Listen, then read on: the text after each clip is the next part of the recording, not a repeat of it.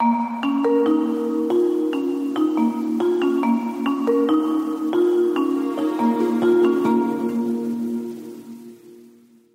bem-vindos a mais um episódio do podcast O Mundo a Seus Pés, um programa semanal da secção internacional do Expresso. Eu sou Pedro Cordeiro, editor da secção. Estamos a gravar na sexta-feira, 2 de fevereiro de 2024, e o assunto deste episódio é a Ucrânia e a ajuda que ela está a receber ou não dos dois lados do Atlântico. São meus convidados dois camaradas da secção internacional, a Ana França. Olá, Ana. Olá e o Helder Gomes. Viva Helder! Olá, olá! A edição técnica deste episódio cabe ao Tomás Delfim, a quem agradeço. E vamos começar num momento em que, após longo braço de ferro, o primeiro-ministro da Hungria, Viktor Orbán, acabou por ceder às pressões dos seus parceiros da União Europeia e levantar o veto que manteve ao longo de semanas a um pacote de ajuda para a, a Ucrânia por parte da União Europeia no valor de 50 mil milhões de euros. Esta é uma ajuda preciosa e indispensável para o regime de Volodymyr Zelensky, numa altura em que a guerra se perpetua, estando à beira de completar dois anos desde a invasão em larga escala por parte da Rússia, e também numa altura em que os Estados Unidos da América estão reticentes em avançar com mais ajudas ao regime de Kiev.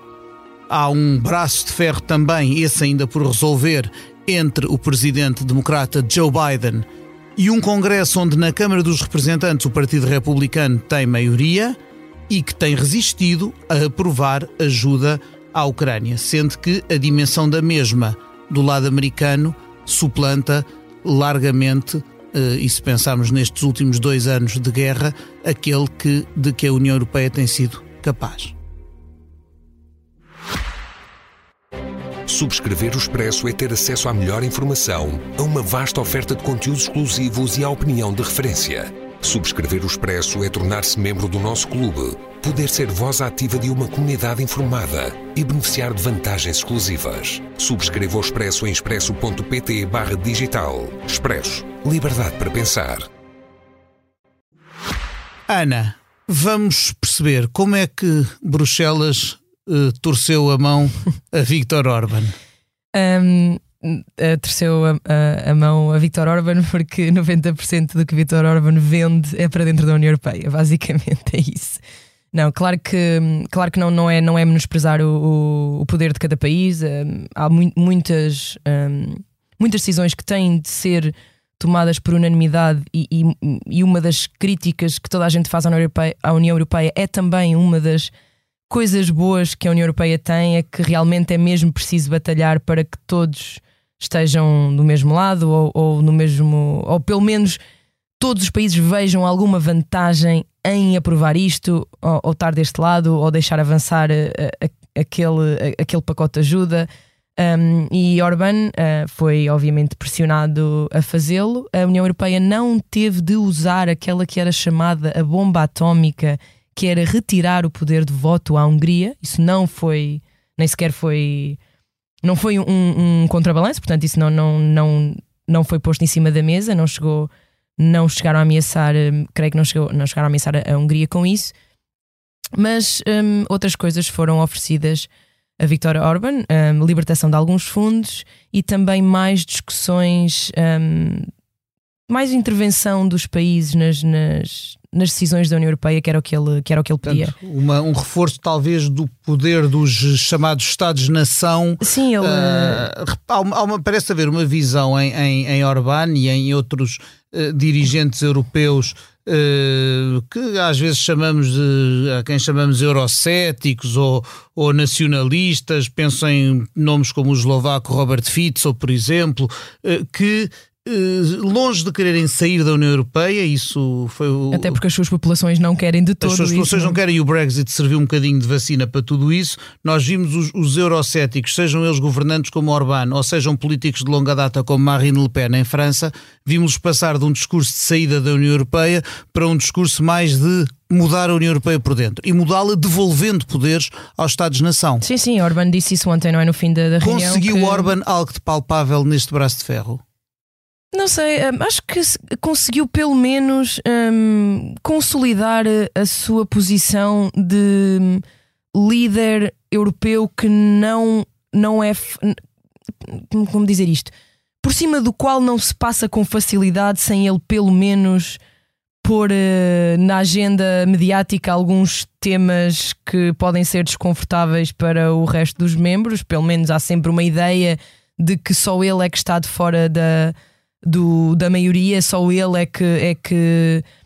Ou seja, só ele é que batalha um, pelo povo. Ele, ele tem ontem uma intervenção em, em inglês, assim, muito. Apanham-no, um jornalista apanha-no assim. Eu, eu vi na, na Euronews, apanham-no e ele diz qualquer coisa como um, nós estamos sempre a esquecer-nos que as pessoas votam e que a voz das pessoas não está a ser ouvida. Há muito aquele discurso, pronto, como estavas a dizer, populista, não é? De, de, que, de que ele é o único que está a dar vazão aos desejos reais do, do povo húngaro, não é? O resto das pessoas estão ali envolvidas numa burocracia uh, para dar dinheiro à Ucrânia e o que ele quis dizer foi muito claro para mim, acho para qualquer pessoa que tenha ouvido, que foi as pessoas não concordam com este dinheiro todo para uma guerra que não sabemos um, para que lado está a ir. E eu sou o único que está aqui a dizer um, que isto tem que, ser, tem que ser pensado. Só que estes 50 mil milhões de euros vão dar 4 anos de segurança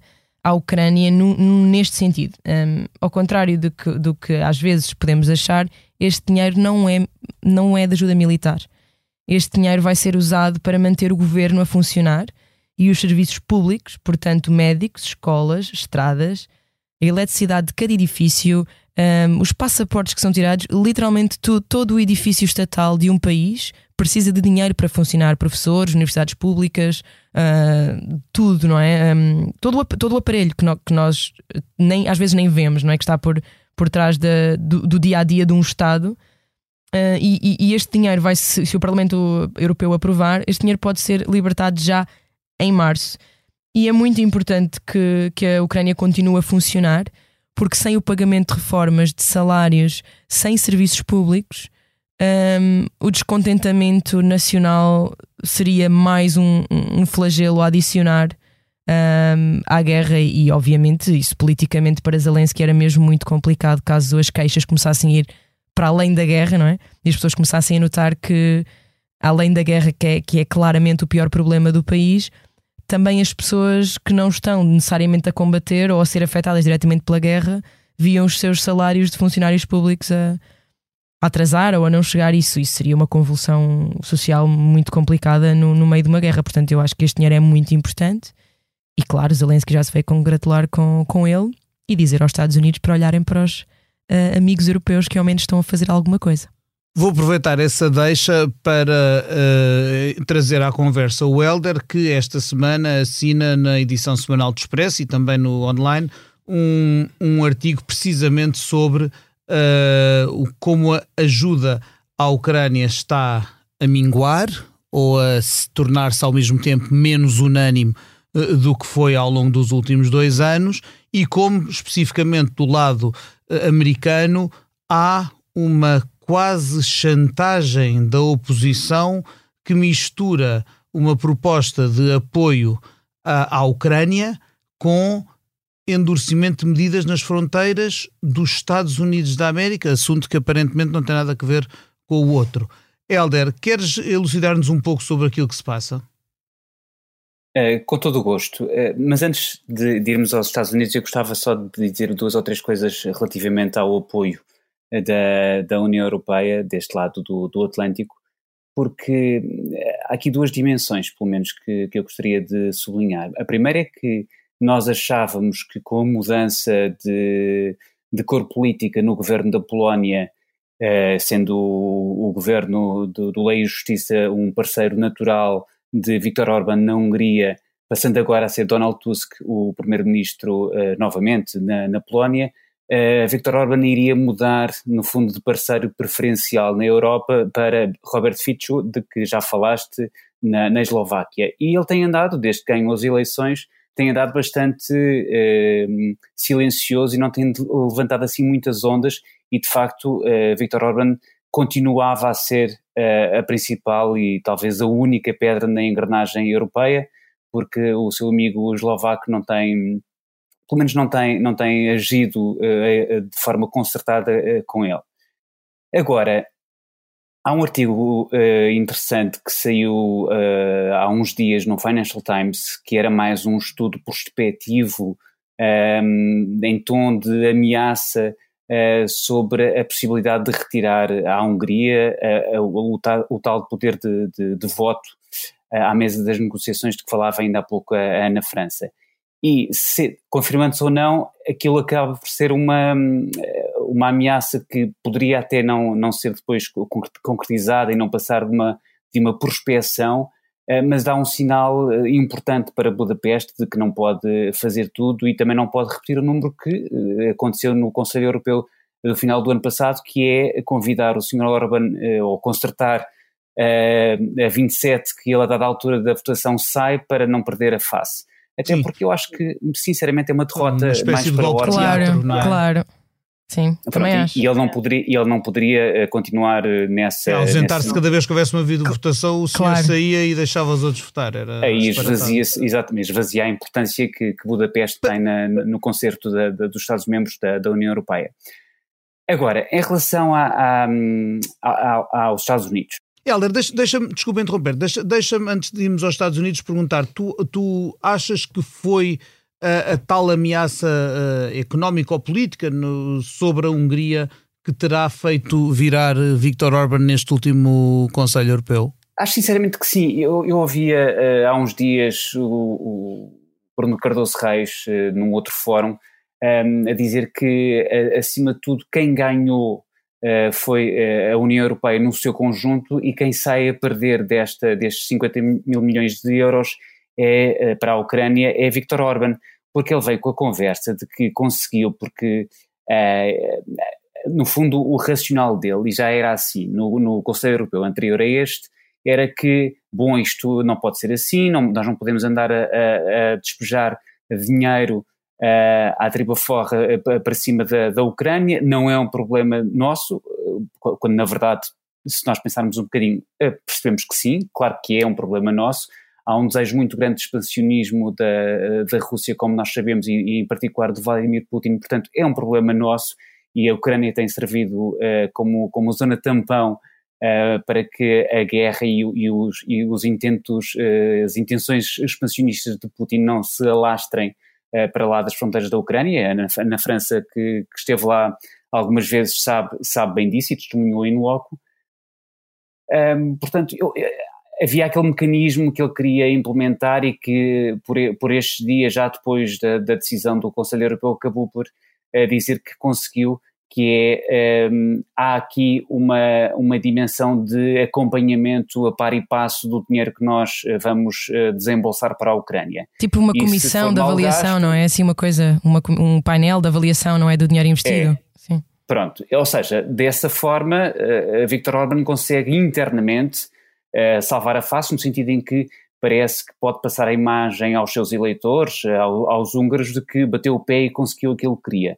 Isto não vai ser assim, uh, não vai ser a tripla forra, como, como dizia há pouco, e, e é preciso uh, aplicar aqui o tal mecanismo de verificação para concluir se o dinheiro está ou não a ser bem gasto.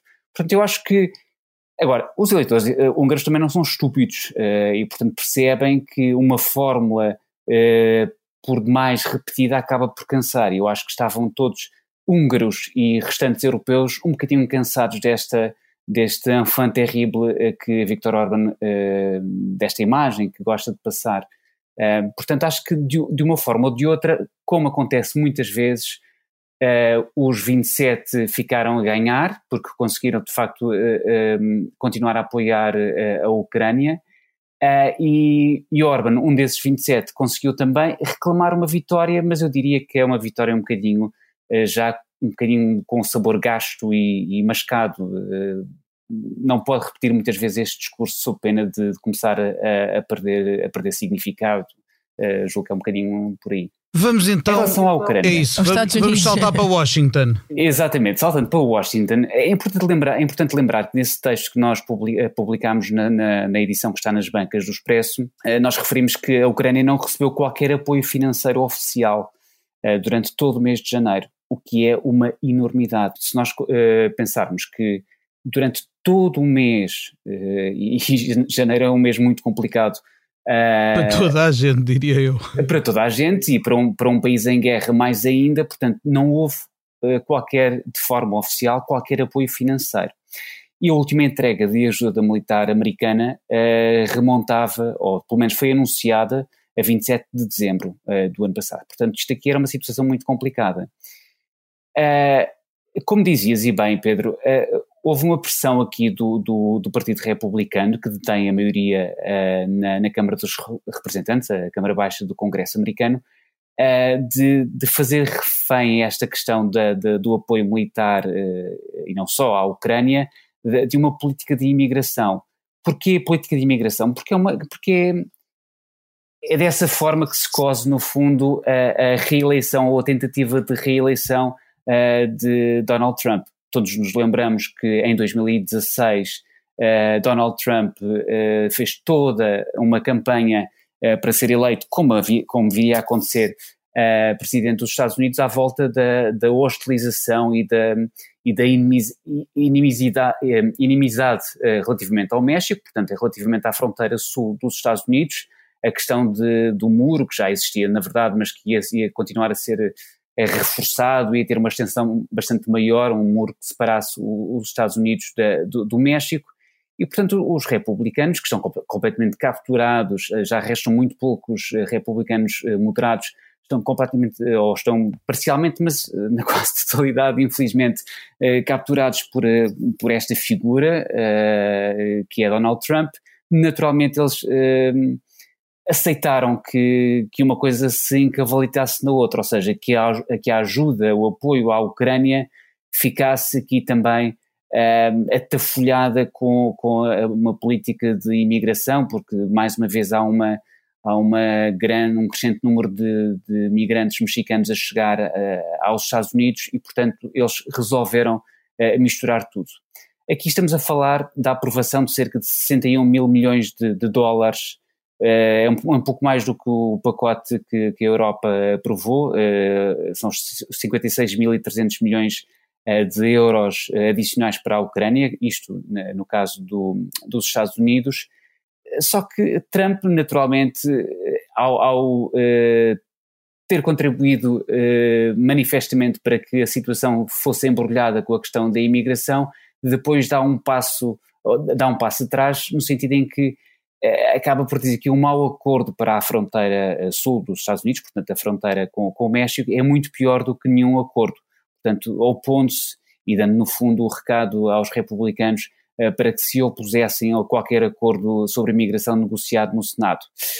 É, é importante aqui lembrar que se Trump permitisse que Biden sacasse um, um bom acordo sobre a imigração uh, no Congresso, isso seria um trunfo uh, para Biden que Trump não quer ainda uh, que seja jogado porque quer claro. levar até às eleições até de novembro. Porque, ainda por cima é um trunfo que fala para um tema muito caro aos potenciais eleitores de Donald Trump. É isso mesmo, e portanto, se esse trunfo é desperdiçado nas mãos de, do presidente democrata, que a propósito também irá concorrer, será a indicação, será a indicação do Partido Democrata para um, um, um rematch entre, entre Biden e, e, Trump em novembro, naturalmente que este trunfo a ser jogado é para ser jogado por Trump e não por Biden. Portanto, Trump nunca iria, nunca iria aceitar que isso, que isso acontecesse. Portanto, estamos, estamos por estes dias, na altura em que isto uh, uh, for para o ar, estamos uh, no início de uma semana em que poderá haver, poderá haver alguma decisão vinda do Congresso, há sinais contraditórios. Uh, um, um, alto responsável próximo de Biden está uh, esperançoso. Diz-se muito confiante, é verdade. Diz-se muito confiante de que, que, possa haver acordo. É importante esta questão de, de, de sublinhar esta questão de, dos Estados Unidos serem o principal fornecedor de equipamento militar à Ucrânia, na, na, na sua resistência à, à, invasão, à invasão russa. E também lembrar que há muitos especialistas que dizem que sem sem o apoio de ambos os lados do Atlântico, portanto, sem o apoio da União Europeia e dos Estados Unidos, a Ucrânia não conseguirá eh, por muito mais tempo eh, continuar a lutar contra as tropas russas, claro. nem, nem, nem consegue Isso lá estar no fundo. Uma, uma questão que é de, de quanto tempo, pensando que este mês em que estamos a gravar a, a, a invasão russa vai completar dois anos, eh, vai-se levantar a questão de até que ponto é sustentável. Entretanto, há outra guerra que rebentou em outubro no Médio Oriente e que também eh, importa, também preocupa quer a União Europeia, quer os Estados Unidos da América. Aliás, eh, eh, os Estados Unidos, enquanto, obviamente, aliado mor de Israel, por um lado, a União Europeia, que tem não só proximidade geográfica, como cidadãos seus tomados reféns pelo, pelo movimento terrorista Hamas. As opiniões públicas têm sempre um tempo limite para se apaixonarem por uma causa e mais ainda quando as suas vidas cotidianas se veem afetadas por aumentos de preços, por uh, uma por incertezas políticas, olha, em vários países, nomeadamente em Portugal, e, e às tantas torna-se muito difícil até para políticos, já não falo de Donald Trump que quer que, que usa e aproveita para, para proveito eleitoral a questão ucraniana, mas mesmo para um político, para um governante que esteja eh, de alma e coração com a causa de Kiev, começa a ser difícil vender à opinião pública os sacrifícios, os gastos, eh, a prioridade que se dá ao uh, apoio à Ucrânia versus as dificuldades que o cidadão sente na pele e no seu dia a dia, sem se calhar às vezes estar ciente de que a luta, uh, que a defesa da Ucrânia é mais do que a defesa das fronteiras da Ucrânia. Sim, só que isso, não, isso é um problema que não se vê, não é? Ou seja, um, é, é, difícil acreditar que o, o, que a Ucrânia vive chegaria cá, ou que Israel vive, que, by the way, o, o pacote também é de ajuda a Israel, o pacote que os republicanos não estão a deixar passar é contém ajuda militar a Israel e isso pode ser um ponto que Trump tem esquecido, porque ele está a não querer ajudar a Ucrânia, certo, ok, mas será que se alguém o confrontasse com isso também é ok não ajudar Israel? Não, nos Estados, base, Unidos, nos Estados Unidos. Para a base não, dele não é. Seguramente que não, porque não é o... faz sentido eleitoral nenhum um, ele negar ajuda a Israel. Só que isso é pouco falado, acho eu, não é? Porque um, o, o, o, pacote é maior para a Ucrânia, são 60 mil 60 milhões, milhões que estão empatados. Portanto, é quase o mesmo que a União Europeia acabou de, de dar. Aliás, é um bocadinho um mais, mais, até. A União Europeia tornou-se o, o maior financiador da, da Ucrânia um, em termos de ajuda, de ajuda humanitária e também para, para manter os serviços públicos uh, da Ucrânia a funcionar e pagar salários. Portanto, neste momento, a União Europeia está à frente dos Estados Unidos nessa, nesse papel, um, mas é muito difícil, um, acho eu, os europeus que não são talvez a Polónia e os Bálticos, é muito difícil olharmos para estes números. 50 mil milhões de euros, claro que nem sequer, ou seja, este dinheiro que foi dado à Ucrânia nem, quer, nem sequer quer dizer que fosse investido estas coisas não se, não se passam assim na União Europeia, não é? Estes 50 mil milhões não são necessariamente. Ah, Sim, não, cada se não vez que dinheiro a uma. Não quer dizer, ah, isto necessariamente ia vinha, para. Vinha construir estradas, estradas e escolas e faculdades e, e, e, ajudar os agricultores. Se calhar não, não é? Porque isto normalmente está. Tem uma, um, um, crachá a dizer isto vai para aqui, isto vai para lá, não é, não é Sim, é assim não, tão não fácil. É tipo, se falhasse, esse dinheiro ia imediatamente para outro ser usado no, noutro serviço. Um, só que o que fica na cabeça das pessoas, e isso é completamente compreensível, é que isto é mesmo muito, muito dinheiro. E depois um, não vemos, ou seja, há, há muitos meses, já há, há um ano ou um ano e qualquer coisa, que já não há uma vitória ucraniana que nos faça pensar: ok, o dinheiro está a ser investido um, em ajuda militar, ajuda humanitária, mas eles estão realmente a conquistar território aos russos. Uh, Kherson e Kharkiv foram as últimas conquistas uh, da Ucrânia há muito tempo, uma em setembro de 2022 e, e Kherson Quase em novembro, portanto há muito tempo que ambas há mais de um ano. que já que já os frutos visíveis deste investimento um, já começam a desaparecer eh, claro. da, da, memória das pessoas. Sim, 2023 um, a esse nível foi um, foi um mês um pouco de estagnação sim, no que diz respeito a avanço e recuos. Nós vemos uns quilómetros para cá, uns quilómetros para lá, falando em trocado em miúdos, mas não vemos realmente nenhum breakthrough, nenhuma conquista, uh, nenhum avanço emblemático que faça acreditar e entretanto as atenções divergem e há, outras, e há outros assuntos que vão, uh, que vão captando a, a, opinião pública. Eu acho que o, o risco é nós. Um, exato, há outros assuntos e o risco, acho, acho eu também, é que, é que começarmos. A, estas coisas são um bocadinho etéreas, não é? Tipo, o que é que é ajudar a, a um país a reconquistar a sua democracia e que efeito é que isso tem nas nossas. É, são conceitos que não é possível ver de que forma é que eles se aplicam na nossa vida. Quem é que diz que a Ucrânia tornar-se russa, como já foi, ia afetar a democracia em Espanha ou Itália ou Portugal? Quem, quem diz? Isso não é. Não, o comum dos mortais não, não é tangível. Não então, e, talvez os bálticos, obviamente, que acham que eles iam progredir.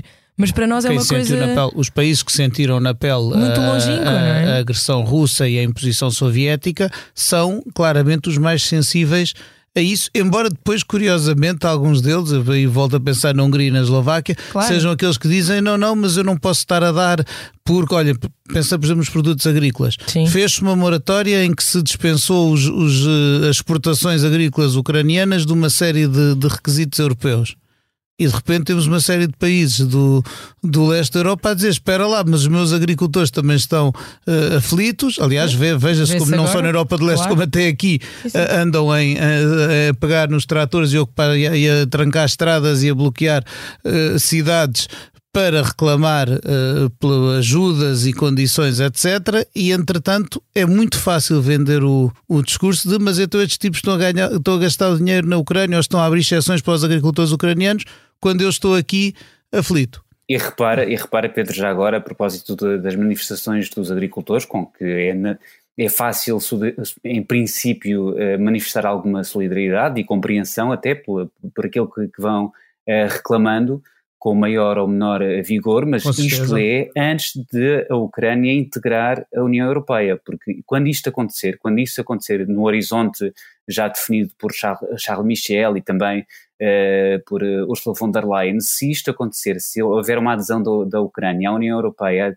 no horizonte até 2030, isto vai ser um, um redesenho, vai obrigar a um redesenho uh, muito, muito significativo da política agrícola comum, da, da, daquilo que significa tu estares num, num clube de, de vários países é que nós temos de, de, nos lembrar que a Ucrânia é um colosso ao, ao nível do, da, da, produção agrícola. Exatamente. Nós sabemos que é o, um dos celeiros do mundo, ou o principal celeiro, um dos principais celeiros do mundo. Portanto, que é que o agricultor francês, que foi aquele para quem a PAC foi basicamente desenhada, vai, como é que vai reagir a isso? É isso, exatamente, exatamente. E portanto, sim, esses egoísmos. Nós falamos disso e vem-me vem logo à cabeça o retrato de Marine Le Pen. Claro, claro que sim, claro que sim, e, e vai, vai fazer muito, uh, vai, vai aproveitar-se muito disso e da dimensão de, do, do país uh, que, quer, que quer aderir à União Europeia e que neste momento está em guerra e que uh,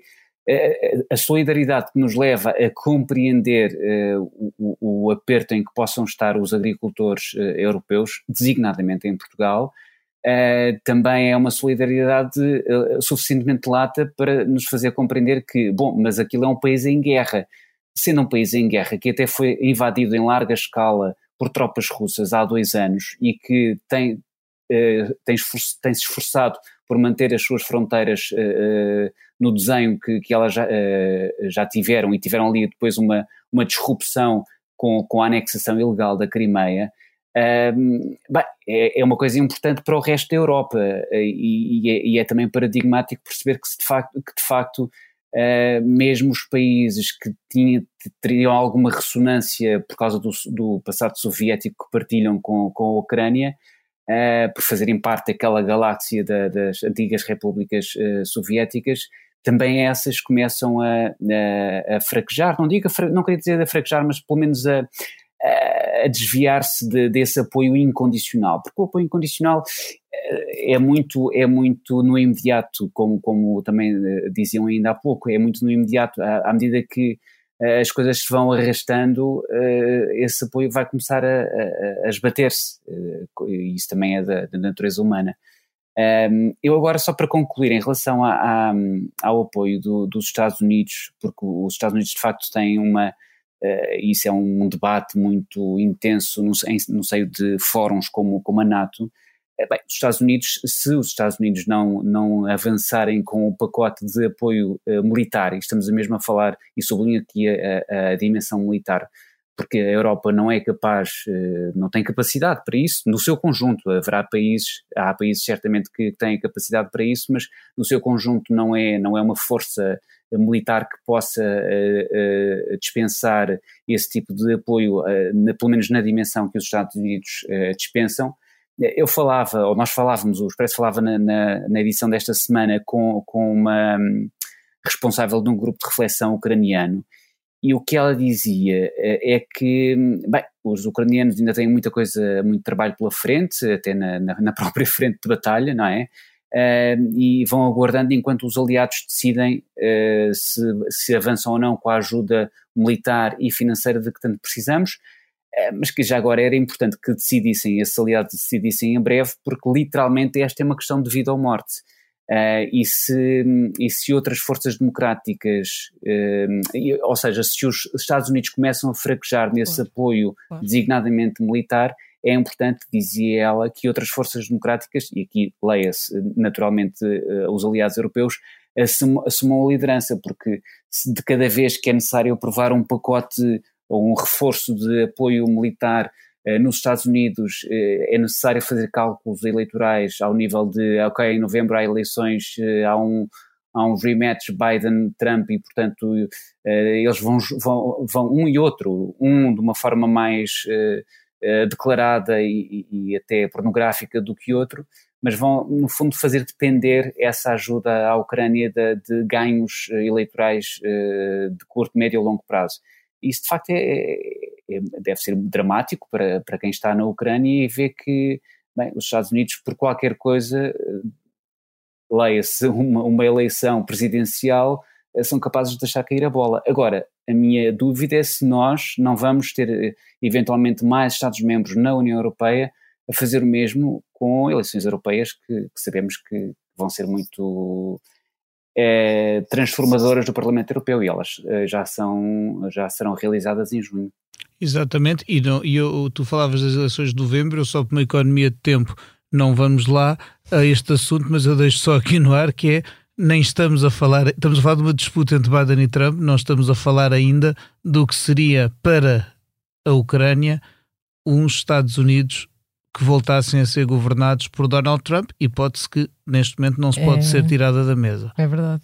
Eu queria hum. só acrescentar uma coisa ao que o Helder disse que é mesmo muito importante os Estados Unidos estarem a afastar-se ou poderem afastar-se deste tipo de lutas um, e a União Europeia não ter capacidade total, uma, uma, uma, uma parte da capacidade terá porque tem, tem-se mostrado ao nível não é, da, do desafio mas a, a, a parte militar, eh, até nós conseguirmos desenvolver uma indústria que eu acho que isso há planos para isso. E, e França é um grande defensor de, disso, porque obviamente a sua indústria militar também é, já é muito mais desenvolvida do que a da maioria dos países europeus e existe esse forcing, mas não está a materializar-se. Nós tínhamos uma promessa de entregar um milhão de munições à Ucrânia em março, balas para vários tipos de aparelhos militares, para equipamentos, e não vamos conseguir fazer isso porque não, não os produzimos, não produzimos esse número.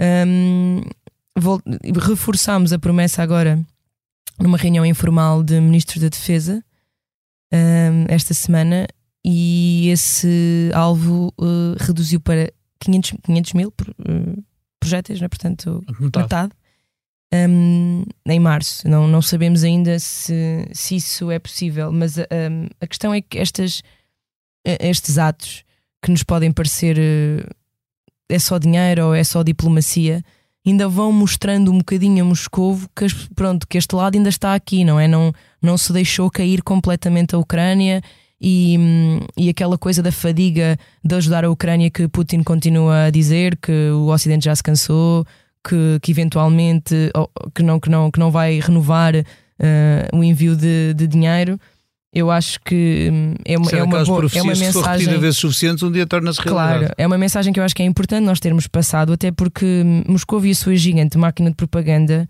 um, eles, eles, não estão só concentrados uh, na Bielorrússia ou, ou, nas comunidades russófonas nos Bálticos. Um, chega ao sul global, não é? E não sei se é muito bom para o Ocidente deixar de ser conhecido como o bloco que ajuda democracias em todo o mundo. Depois podemos ficávamos aqui mais 3 horas ou 4 ou 5 a falar de Taiwan, não é? Ou seja, há uma data de sítios, não é? Onde, onde a propaganda russa chega e o que eles querem conseguir dizer é olhem como o Ocidente se está a afastar disto e a lavar as mãos. Ainda não estão a conseguir, porque lá está, há esta probabilidade dos Estados Unidos aprovarem este pacote e a União Europeia é tem preciso, conseguido é step up. ver que junto do, do, dos países mas, de, do hemisfério sul, muitas vezes o próprio Ocidente é visto como mas quem são estes tipos que já, impor, já nos colonizaram claro, 500 anos e agora querem dar lições ideias. de democracia e direitos humanos que depois não praticam em e, casa muita vez. Exato, e a Rússia está lá para uh, entrar nessas, nessas fissuras de confiança no Ocidente como, como arautos do, da democracia. Não? A Rússia, e já que estamos a numa China, de, de Irão, dizer, já que estamos numa de mencionar assuntos que não são deste podcast, Sim. China, Irão, etc., estão aí todos preparados.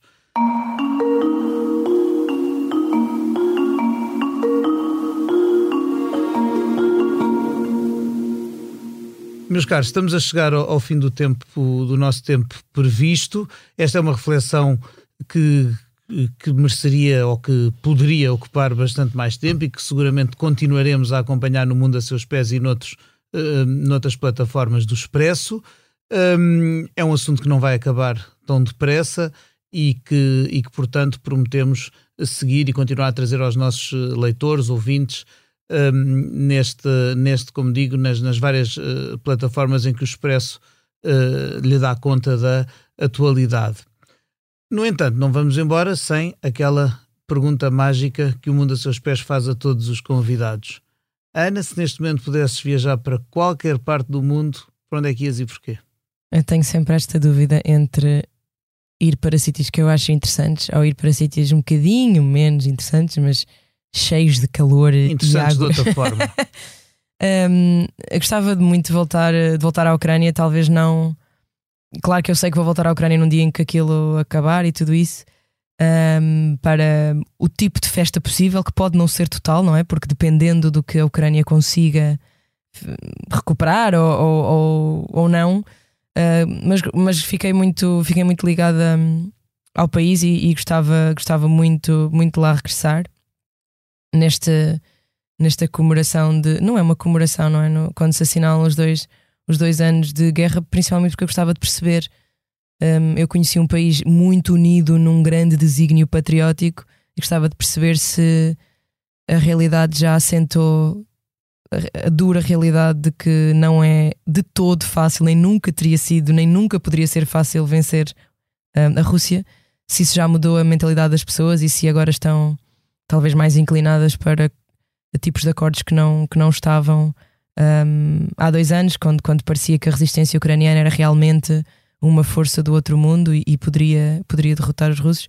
Portanto, basicamente gostava de ir à Ucrânia falar com ucranianos e perceber um, de que forma é que se calhar a realidade se tornou, não sei, mais pesada, mais triste, mais menos ideológica, mais não é? Mais, mais menos uh, fantasiosa no sentido em que na altura era de facto, ou seja, sempre foi, mas não nos pareceu, mas sempre foi uma fantasia uh, conquistar logo tudo o que, que, que, os russos tinham conquistado. Né?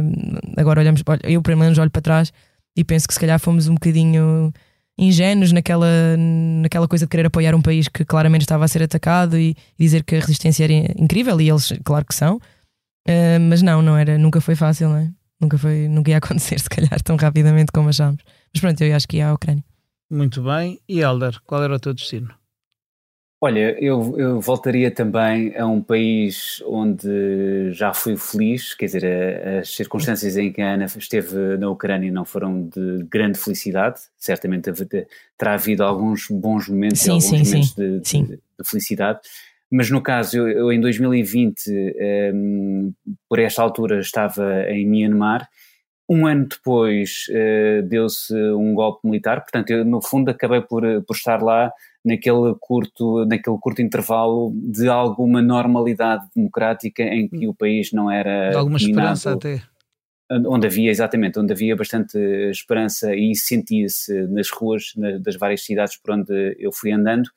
Um, e um ano depois do, do meu regresso, portanto, fez na semana passada, no, no primeiro dia de fevereiro, uh, três anos, houve um no, novo golpe militar e, e, a situação está mesmo muito uh, dramática, no sentido em que desde o final, desde o último trimestre do ano passado, houve ali uma, um empolamento, uma, uma, um robustecimento da, da oposição ao, aos militares, uh, que envolve grupos políticos da oposição, mas também grupos étnicos uh, num, num, país predominantemente budista, um, e, e, alguns focos de, de resistência um, contra o, o Exército uh, Nacional e, portanto, os, a junta militar que, que, governa Myanmar há três anos.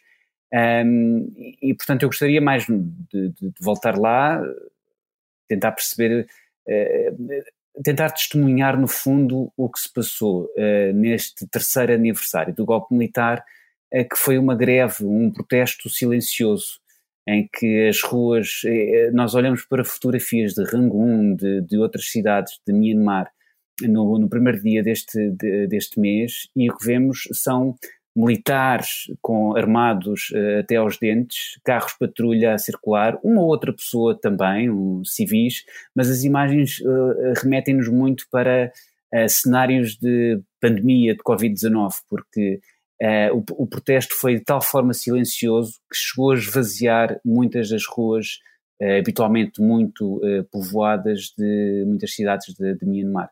E, portanto, este povo é, apesar de, de, da perseguição, da repressão, da morte a que está sujeito historicamente e nos últimos três anos muito intensamente, tem uma capacidade de resistência e de resiliência notáveis que eu gostaria de, já agora, testemunhar ao vivo. Ora bem, Ucrânia por um lado, Myanmar, antiga Birmânia por outro. São estas as sugestões com que nos despedimos. Resta-me agradecer à Ana França e ao Helder Gomes pelos excelentes contributos que deram para a reflexão sobre o assunto deste episódio, ao Tomás Delfim que assegurou a qualidade técnica desta emissão e acima de tudo a si que está desse lado a ouvir-nos semana após semana. O Mundo a Seus Pés volta para a semana, na próxima segunda-feira, com outros convidados, outros assuntos. Até lá, até breve, até sempre.